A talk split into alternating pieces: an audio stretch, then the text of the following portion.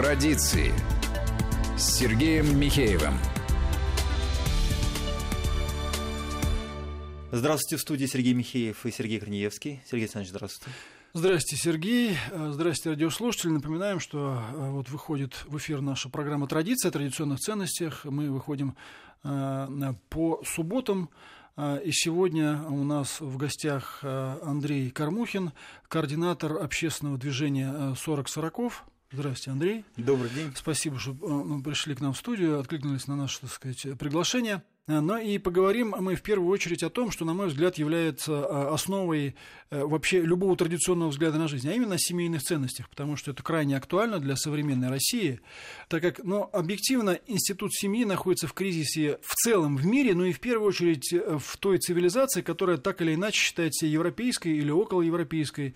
Вот так как Россия, несомненно, является таким самостоятельным цивилизационным феноменом, но с Европой связано э, достаточно плотно, то, к сожалению, многие, так сказать, негативные явления подобных подходов, разрушительных, они и к нам перекинулись, поэтому мы имеем э, все то, что имеем, и связано это, сказать, с огромным количеством разводов, и связано это с, семейными проблемами, и связано с попытками э, переместить на нашу почву, ну, скажем так, не очень свойственные для нас, и иногда откровенно разрушительные практики, хотя вроде бы как люди руководствуются благими пожеланиями, но Э, по итогам или не думают, или не могут думать, и, или еще что-то, да, на самом деле наносят больше вреда, чем польза. Тем не менее, вот давайте э, поговорим э, об этом. Андрей, вот на ваш взгляд, наиболее актуальные проблемы в, этой, в, этом, в этом плане вот на сегодняшний день? Сергей, ну вы их обозначили, только вы сказали, что цивилизация европейская мы ее называем не европейской цивилизацией, потому что, по большому счету, Россия географически близка Европе, и нас действительно связывали определенные ценности. Мы были до недавнего времени, если брать э, историю человечества, христоцентричными цивилизациями. Мы до сих пор живем в 2019 году от Рождества Христова вместе со всем миром. Ну, за исключением э, стран, которые живут по своему календарю. Но в глобальном как бы, пространстве мы живем в 2019 году от Рождества Христова. Но в определенный момент так называемый Объединенный Запад решил отказаться от христоцентричности, он решил отказаться от цивилизации, в которой всегда считалось, что человек э, был создан Творцом и создан как венец природы. И они э, решили э, сказать, что человек в основе всего лежит.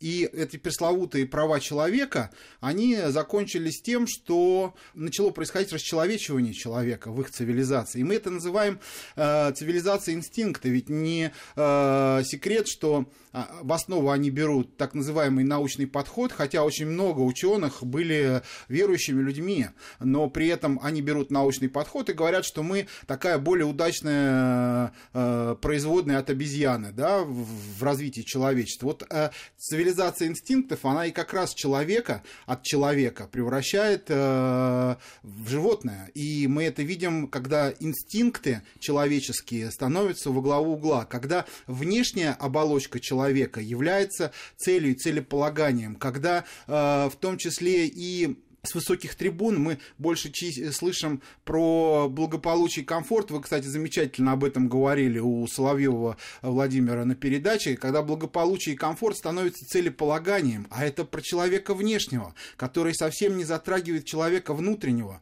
Но человечество, оно и потому стало человечеством, потому что оно было про человека внутреннего, потому что добро, любовь, взаимопожертвование, это все про человека внутреннего, а не про человека внешнего. И когда нам говорят, вот цивилизация ушла вперед. Что ушло вперед? Человек внутренний, он какой был, он такой и остался. Ушло лишь только обслуживание вот этого внешнего человека. И когда мы в угоду этому внешнего человека начинаем создавать цивилизационный проект, мы сталкиваемся вот с этими проявлениями его. Это однополые браки, это э, гей-парады, это ярмарки детей в Брюсселе и в Лос-Анджелесе, и где там они еще это проводят. Это как раз нам говорит, что мы идем э, в сторону от человека внутреннего, в сторону человека внешнего, забывая о внутреннем человеке. И происходит вот эта самая э, состоятельность цивилизации инстинктов, животного состояния человека, а не человеческого. Ну, э, то есть эта проблема, ну, в том числе эта проблема, будучи перенесенная на, на нашу почву, она начинает создавать, создавать массу других трудностей. То есть, грубо говоря, мы пытаемся себе на голову напялить то, что нам, в общем, совершенно не подходит. Я, я не знаю, может быть, европейцам, хотя я лично считаю, считаю, что и для европейцев это губительно. Но не знаю, может быть, европейцам это, э, как им кажется, подходит. Такое ощущение, что вот попытки перенести сюда это, но они сродни изнасилованию грубо говоря, давайте, так сказать, изнасилуем наш народ, он какой-то вот не такой, а давайте мы его сделаем таким. Он не такой, а мы его таким сделаем. При всем при том, что, конечно, наш народ, там, он тоже имеет массу своих. Традиции ведь разные бывают. Ну, передача называется традиции, традиции бывают разные. Бывают хорошие, бывают плохие. Какие-то надо развивать, от каких-то избавляться. Но вот если обратно, все-таки я начал с, с, с, проблемы, с проблемы семьи, да, ведь вот такой подход к человеку, он, собственно говоря, проникая в семью, он делает людей в семье, вместо того, чтобы семья объединяла людей и было ну, скажем так, э, ну, в, религиозном, э, в религиозной традиции в православной, как, как домашняя церковь, но даже если в нерелигиозной, по крайней мере, это было бы содружество понимающих и любящих друг друга людей. Такая традиция, абсолютизирующая одного человека, проникая в семью, делает их врагами.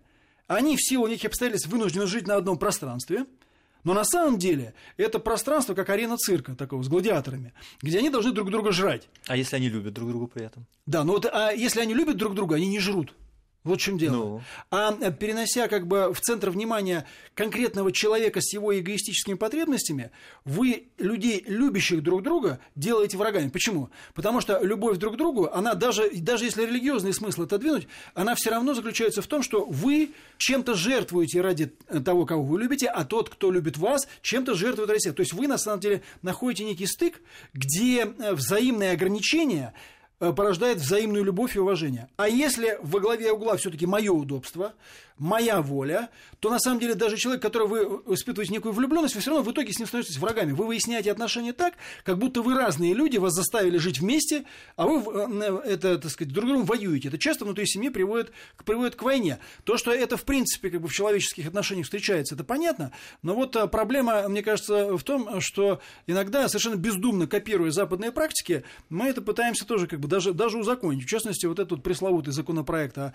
семейно-бытовом насилии, который собирается собирается продвигать э, у нас в Госдуме, насколько я понимаю, он э, так, встречает достаточно серьезное сопротивление среди традиционно настроенных людей, потому что внутри семьи такой законопроект сделает людей конкурентами в суде, по большому счету. Вот я знаю, что у вас тоже, так сказать, по этому поводу есть такая особая позиция. Если можно, Сергей, я чуть-чуть да. дополню. То есть э, из двух частей будет мой ответ. Первый реплика по поводу вашей фразы об отношениях в семье. Мы здесь опять возвращаемся к понятию человека внешнего, человека внутреннего. Если мы про человека внутреннего, если мы э, венец природы, да, то Господь нам заповедовал быть единым целым, то есть да прилепится жена к мужу своему, и будут они одна плоть. То есть это единый организм, это субъект. Если мы про цивилизацию инстинктов, то есть про улучшенную копию обезьяны, тогда люди начинают жить как животные, то есть у них свои, как и животные живут в миру, а они не живут долго в браке. Их вот им нужно инстинкт свой справить, они находят себе э, для оспаривания какую-то историю. Вот они спарились, и потом могут разбежаться в разные леса или Лебеди в разные говорят, лебеди сохраняют семью постоянно. Ну, слава богу, хотя бы в одном виде есть э, то, что сохраняет. Хоть лебеди не подвели. Хоть лебеди не подвели, Но они да. красивые, да. Ну да, и красивые. Вот, понимаете, то есть это как раз об этом. И куда нас тащат. Когда мы делаем пресловутые права человека э, такой вот догмой для общества и ее насаждаем, произош... происходит вот та самая атомизация, про которую говорили вы, Сергей. А то, что касается про законопроект, это очень такая хитрая э, история, с которой Э, э, которые пользуются лоббисты данного закона и разработчики, которые говорят, вот вы не видели закона, его осуждаете. Подождите.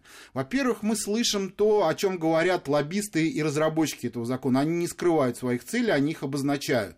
Они говорят, Та же самая Алена Попова, феминистка, которая является одной, одной из так, лидеров феминистского движения, которая продвигает этот закон, говорит в интервью Deutsche Welle, оно опубликовано, что если данный закон будет э, включать в себя только физическое насилие и не будет там психологического, экономического и сексуального, то он теряет смысл, и это не то, за что борются там женщины во всем мире. Это раз. Во-вторых, много э, того, что они говорят, это дает нам право обсуждать то, что э, разработчики, какие цели преследуют и как это артикулируют. Но здесь другая собака зарыта. Смотрите.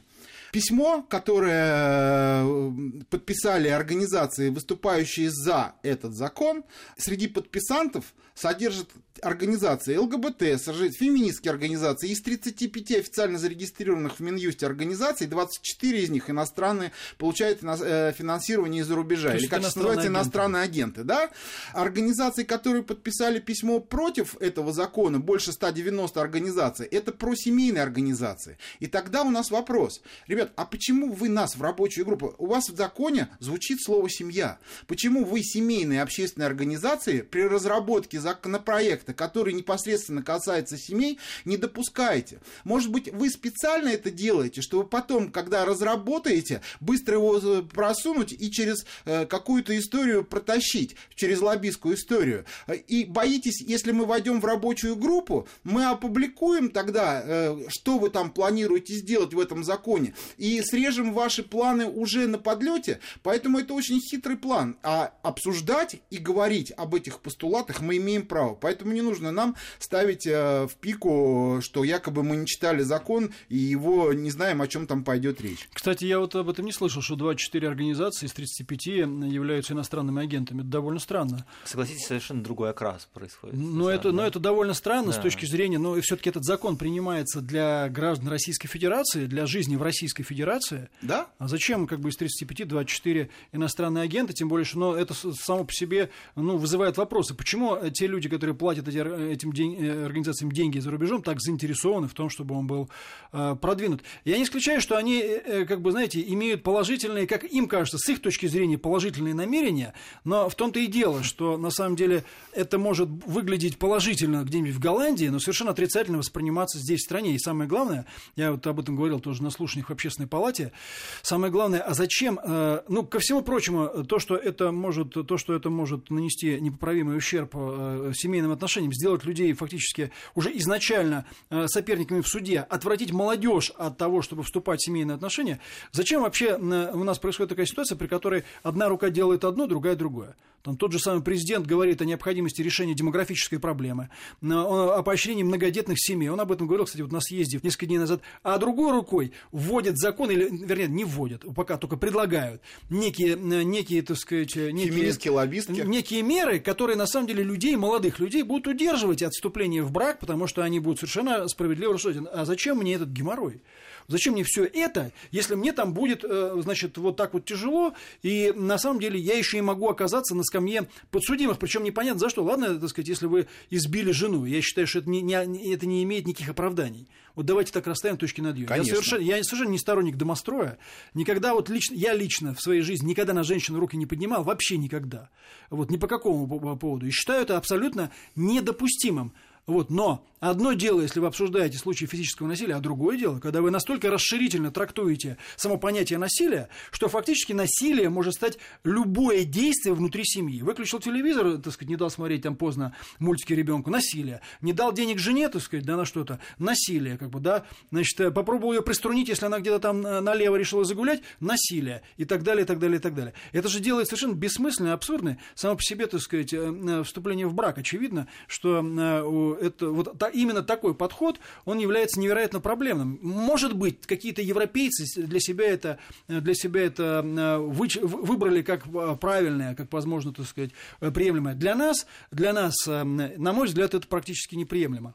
Ну что, мы сейчас сделаем небольшую паузу. У нас, я напоминаю, в гостях координатор общественного движения 40 40 Андрей Кармухин. Вернемся через несколько минут. Традиции.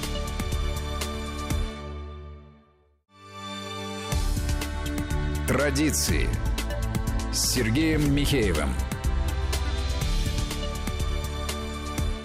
И мы возвращаемся в студию. Сергей Михеев, Сергей Корнеевский. И у нас в гостях Андрей Кармухин, координатор общественного движения 40 40 Вопрос от молодежи, да? Да, да, Сергей, Вопрос давайте. от молодежи. А Андрей Борисович, э, вот вы упоминали, что единое целое, но вот мне кажется, у нас, у молодежи есть ощущение, что вот индивидуальность тоже как-то важна. Как же вот это все сочетается? Муж и жена единое целое, но при этом индивидуальность. Ведь может начаться конфликт, когда невозможно же полностью быть в согласии в абсолютном.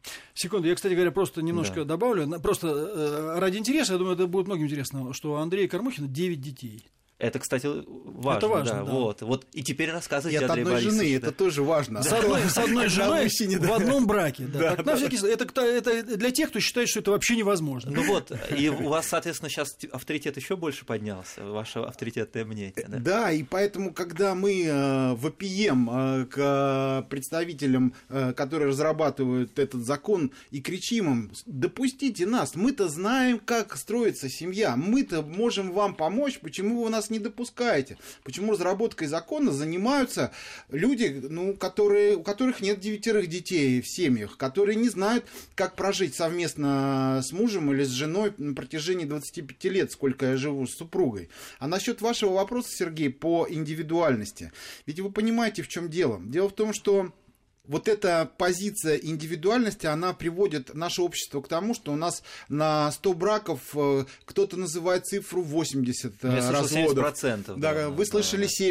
70%. То есть вы, это как раз, к сожалению, молодые люди, которые уже прошли через систему образования, в которой нас воспитывали идеальных потребителей. А идеальные потребители это как раз про цивилизацию инстинктов, про внешнего человека, которые э, были в том числе на воспитании которых была оказана вот эта культура э, с голыми актерами на сцене, с непонятными произведениями в литературе, в кинематографе. И вот эти, эта молодежь приходит э, к э, моменту, когда они должны заключить брак, а они уже воспитаны потребители, они не готовы к тем лишениям, с которыми связана семья, потому что семья это взаимная ответственность мужа перед женой, а жены перед мужем. И когда, не дай бог, как они говорят, еще и жена скажет, милый, я беременна, еще мало того, что за семью нужно брать, еще за ребенка, да нет, и, и они бегут. Вот э, это как раз атомизация нашего общества, и это рукотворно. Если мы думаем, что мы следуем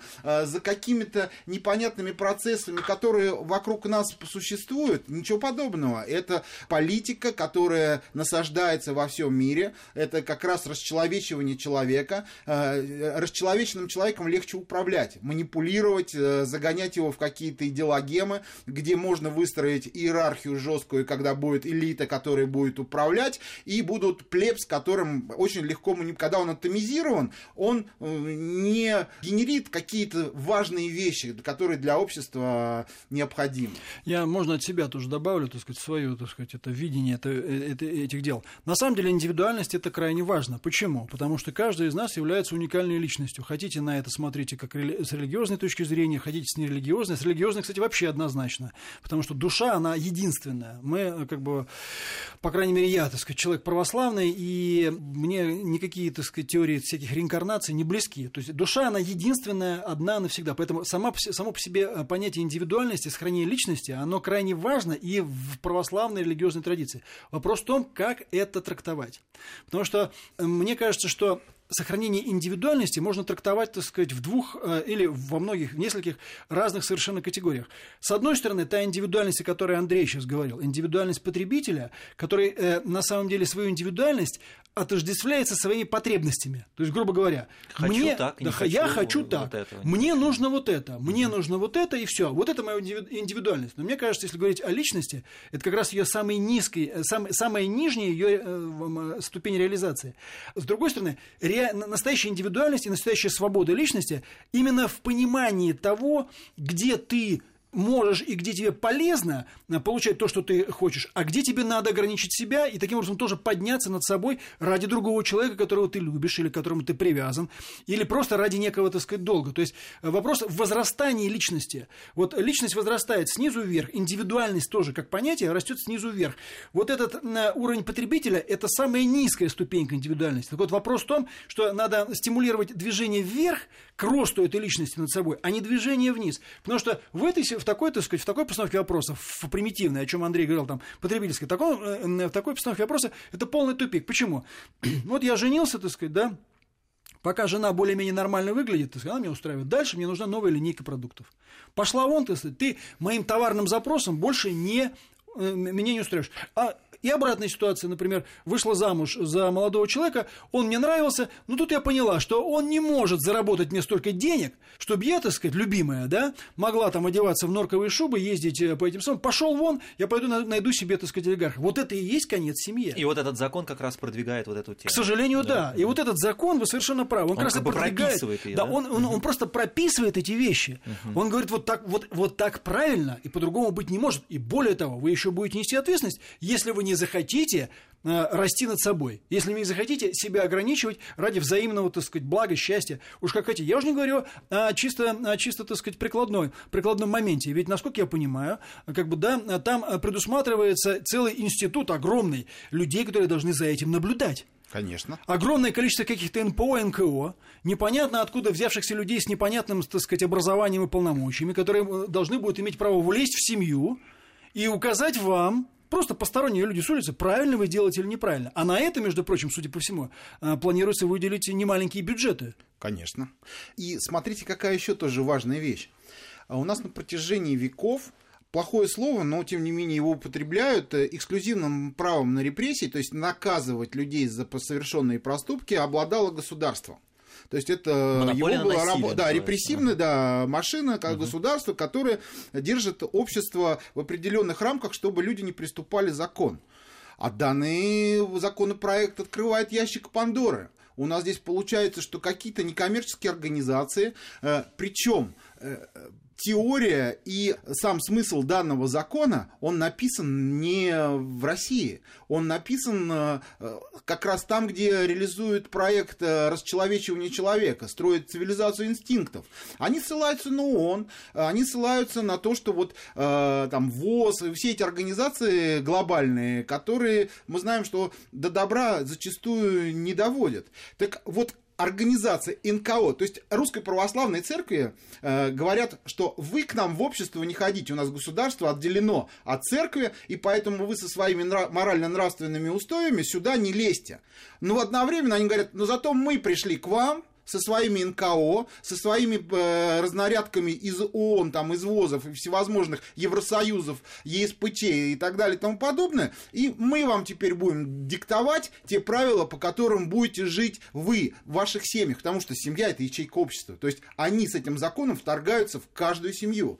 То есть, получается, идет подмена понятий цивилизация, которая у нас была на протяжении тысячелетия, э, даже в Советском Союзе люди понимали, что э, есть какие-то морально-нравственные устои, и мы коллективное общество, да, а они нам говорят, нет, стоп, все, на этом закончилось. И мы видели их адептов, недавно они эм, проводили массовое мероприятие, в день феминизма на Уявских ворот. И они там кричали, мы против традиционных ценностей. Мы против русской православной церкви. Мы против государства. Вот они приходят. Они люди глобального проекта. И в, одно... То есть сегодня они проводят закон СБН, завтра они организуют Майдан. Мы это должны прекрасно понимать. Это звенья одной цепи.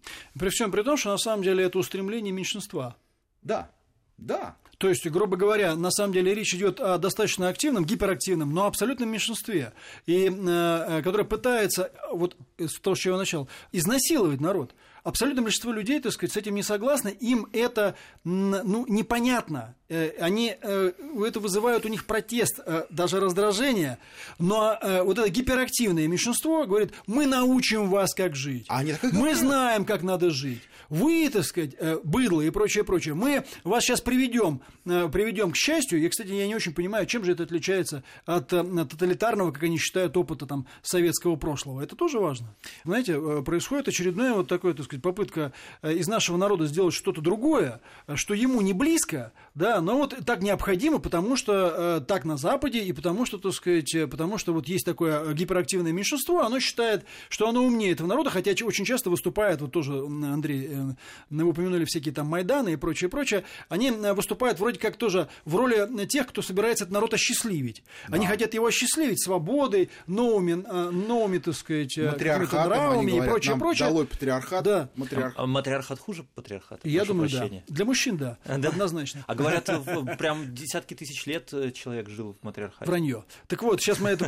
обсудим. Так вот, э, Сергей, так сказать, э, они как бы апеллируют к тому, что якобы они защищают людей, но одновременно к этим же людям они относятся как, э, ну, как к пустому месту. Они говорят, нет, если вы с нами не согласны, мы научим вас как жить. И, кстати, тоже важная, важная мысль, которую э, Андрей сказал, э, это то, что это на самом деле противоречит серьезно юридической практике правоприменения здесь, в России. Потому что у нас нет такой ситуации, при которой действительно какие-то сетевые НКО берут на себя функции государства, в том числе функции, связанные с карательными, какими-то карательными действиями или с обвинительными действиями. А здесь действительно пытаются, так сказать, переместить, в общем, несвойственную и реально неукорененную здесь, э, здесь юридическую систему. То есть и... доносы, они будут фактически доносы. Именно так. Писать. Они будут, но это, это не будут не анонимные доносы, это будет легальный да. донос. Да. То есть, грубо говоря, им пожаловались, да, и они... Да. Нет, даже хуже. хуже. Это НКО, это НКО может прийти а, и проверить. И проверить, да? О, это хорошо. А потом по, по итогам написать, так сказать, вот такой-то, например, значит, Сергей Корнеевский, значит, неправильно посмотрел на свою жену, когда, так сказать, она у вас будет, да, и, и так далее, и так далее, и так далее. Вот, жена, вы подтверждаете? Она, да, я подтверждаю. И Сергею Корнеевскому сразу бац, так сказать. Штраф. Э, Пошел гулять на улицу. Или, или принудительная нет, нет, работа. Нет, охранный ордер, выгонят, конечно. Охранный ордер. Собственного дома, и, да? И вы, вам будет запрещено на 10 метров приближаться к жене. Я думаю, в Москве даже мало квартир, которые позволяют супругам жить э, вместе под одним, под одним потолком, хотел сказать под крышей, у нас, к сожалению, в квартирах нет крыш, угу. И чтобы между ними было расстояние в 10 метров. А там будет звенеть, пикать, когда вы будете приближаться к ней, э, и вам будут еще репрессии больше ужесточать. Это еще между отношениями э, мужа и жены. А то, что готовят между родителями и детьми, это еще страшнее. Потому что если будет введено экономическое и психологическое насилие как норма, правда, я слышал уже все-таки всем нашим миром, консервативным большинством, мы достучались до законодателей, и вроде бы, по слухам, они пытаются там уже корректировать этот закон и убрать оттуда психологическое экономическое насилие. Но если они его не уберут, то э, если моему сыну мой знакомый пода- подарит планшет, а мой сын, э, я застану сына играющим или смотрящим какие-то непотребные вещи, его отберу, я подпадаю под два вида насилия. Под экономическое, потому что не я подарил планшет, и вообще он принадлежит моему сыну. И психологическое, потому что, вы понимаете, сейчас у нас дети такие рефлексивные, они эмоциональные, он может закричать, э, папа, отдай планшет, папа, что ты делаешь? А в это время сосед, который меня когда-то случайно наступил на ногу, или зуб у него на меня с лестничной клетки, услышал, что там крики раздаются, он пишет на меня заявление, приезжает НКО, мне э, браслет э, на ногу там или на руку, а ребенка на два месяца в изолированную среду, где мы с супругой не сможем его даже навестить и найти. И что потом дальше? И я еще эти два месяца должен им доказывать, что я там не верблюд и должен там всячески... То есть это то есть жизнь семьи превращается в ад. К разговорам молодежи. Мы разговариваем часто с ними, и мы спрашиваем, девушки даже феминистки подходили и говорили, вопрос задавали, мы, им спрашиваем, вы хотите выйти замуж? Они говорят, ну, сейчас нет, но может быть там во время. Но вы бы хотели, вот, допустим, когда вы с супругом будете находиться вместе, что вместе с вашим э, там женитьбой или венчанием, вместе с вами в семью зайдет третий человек, который будет за вами наблюдать, как вы себя ведете, как, как вы поцеловали друг друга. Там еще есть в сексуальном насилии такой вид, что принудительное домогательство до супругов. Это вот, это вот что такое, объясните мне. Что то есть к жене нельзя приставать? То есть к жене приставать нельзя, понимаете? То есть я должен бумагу, прежде чем, э, ну, как-то все мы любим друг друга, да, пристаем к, там, к противоположному полу, это нормальная человеческая история. А я теперь должен бумагу подписать, сказать, супруга, вот завтра Согласен. у нас с тобой будет встреча в 8 часов, не против ли ты этого? Она пишет, я не против, но только вот ты мне там шубу купи или еще что-нибудь. Ну, вы представляете, во что превратится семейная жизнь. Поэтому нужно следить обязательно. Свою противоположность. Да, да, именно Свою так. Противоположность. Вообще, я об этом уже говорил, но у меня такое вот э, стойкое ощущение, что здесь есть два компонента этих вещей. С одной стороны, есть, ну, мягко говоря, недалекие, так сказать, женщины, э, в том числе среди тех, кто инициирует законопроект этот, да, которые решают проблемы своей тусовки. Это такой закон для рублевских жен. Это вот они, так сказать, там когда-то как игрушки их какие-то олигархи взяли себе в жены, да, а потом поигр... поматросили, бросили, поиграли, уже им другая нужна. Так, как, значит, его, э, ну, если не призвать в порядку, то выставить на деньги. Вот этот закон дает огромное количество возможностей выставлять этого человека на деньги каждый день. Это просто мечта. Это просто мечта. Это с одной стороны. Это вот такой такие. Тусовка рублевских жен. Да. А с другой стороны, за ними стоят те люди, которые, которые как раз, э, э, так сказать, стоят за иностранными агентами, которые понимают, что вот эту вот, вот эту вот группу дурочек можно использовать для того, чтобы внедрить в России ситуацию абсолютно ей несвойственную, которая будет менять всю, так сказать, всю ткань здесь жизни, с одной стороны, а с другой стороны. А с другой стороны, вот вы говорили про Майдан, породит ситуацию напряженности на пустом месте.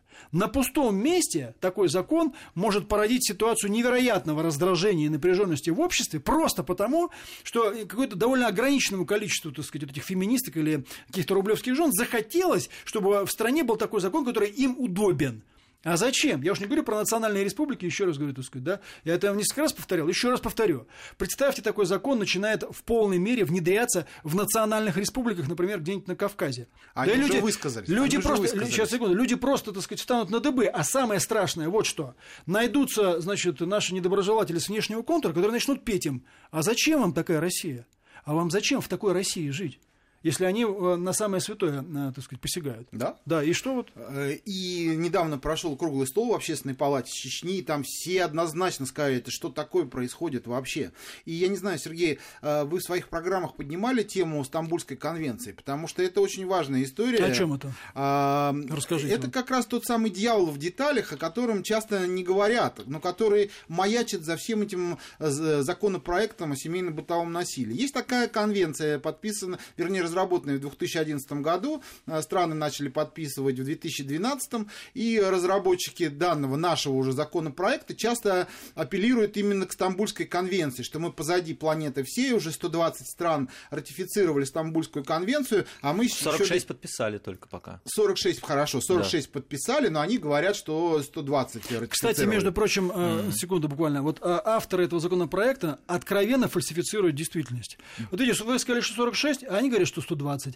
Я слышал циф- цифру, которую они в обосновании приводят. Якобы 14 тысяч женщин были убиты в течение только прошедшего года. Что, ну, вообще, это, а, это, просто, Конечно, это просто ложь откровенная. Это ложь откровенная, да. Так что по конвенции? Так вот, конвенция, это... Я раньше тоже задумался, мне задавали вопрос, при чем здесь ЛГБТ и закон о семейно-бытовом насилии. Так оказывается, вот оно в чем.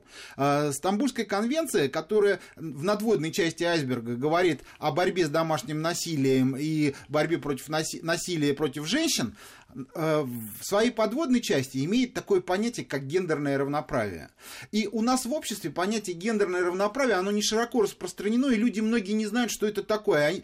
А, э, лоббисты этого закона говорят, что это равенство между мужчиной и женщиной. Но если вы э, э, зайдете в любую там, Википедию, в другие источники, которые трактуют понятие гендер, то вы поймете, что это не э, биологический пол мужчины и женщины, а это тот пол социальный, которым себя ощущают ощущают, мужчина или женщина. Так вот, сегодня в мире 58 полов, которыми себя ощущают мужчина и женщина. И как только мы ратифицируем эту Стамбульскую конвенцию, автоматически э, мы попадаем на статью 15, часть 4 нашей Конституции, по которой прописано, что э, э ратифицированные э, Россией международные документы имеют преимущественное право к отечественному. Автоматически мы отменяем закон о запрете э, пропаганды гомосексуализма среди несовершеннолетних, них. И завтра же весь Евросоюз встает на дыбы, если вдруг какой-то чиновник, не дай бог, не согласует проведение гей-парада. Потому что у нас нет, у нас до сегодняшнего дня существовала э, для всех чиновников возможность отказать в гей-параде, потому что он противоречит закону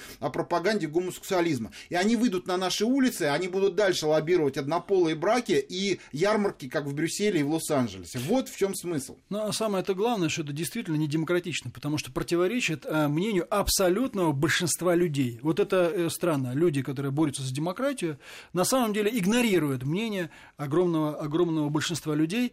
Э, и я думаю, что об этом стоит задуматься. Сергей Александрович, ну что, закончим на этом, да? Да. Спасибо большое. Напоминаю, у нас в гостях был координатор общественного движения 40 40 Андрей Кармухин. Андрей Владимирович, спасибо. Спасибо вам. Ну и нашим слушателям эту программу можно прослушать будет и на сайте радиовести.ру. Спасибо, до свидания. Традиции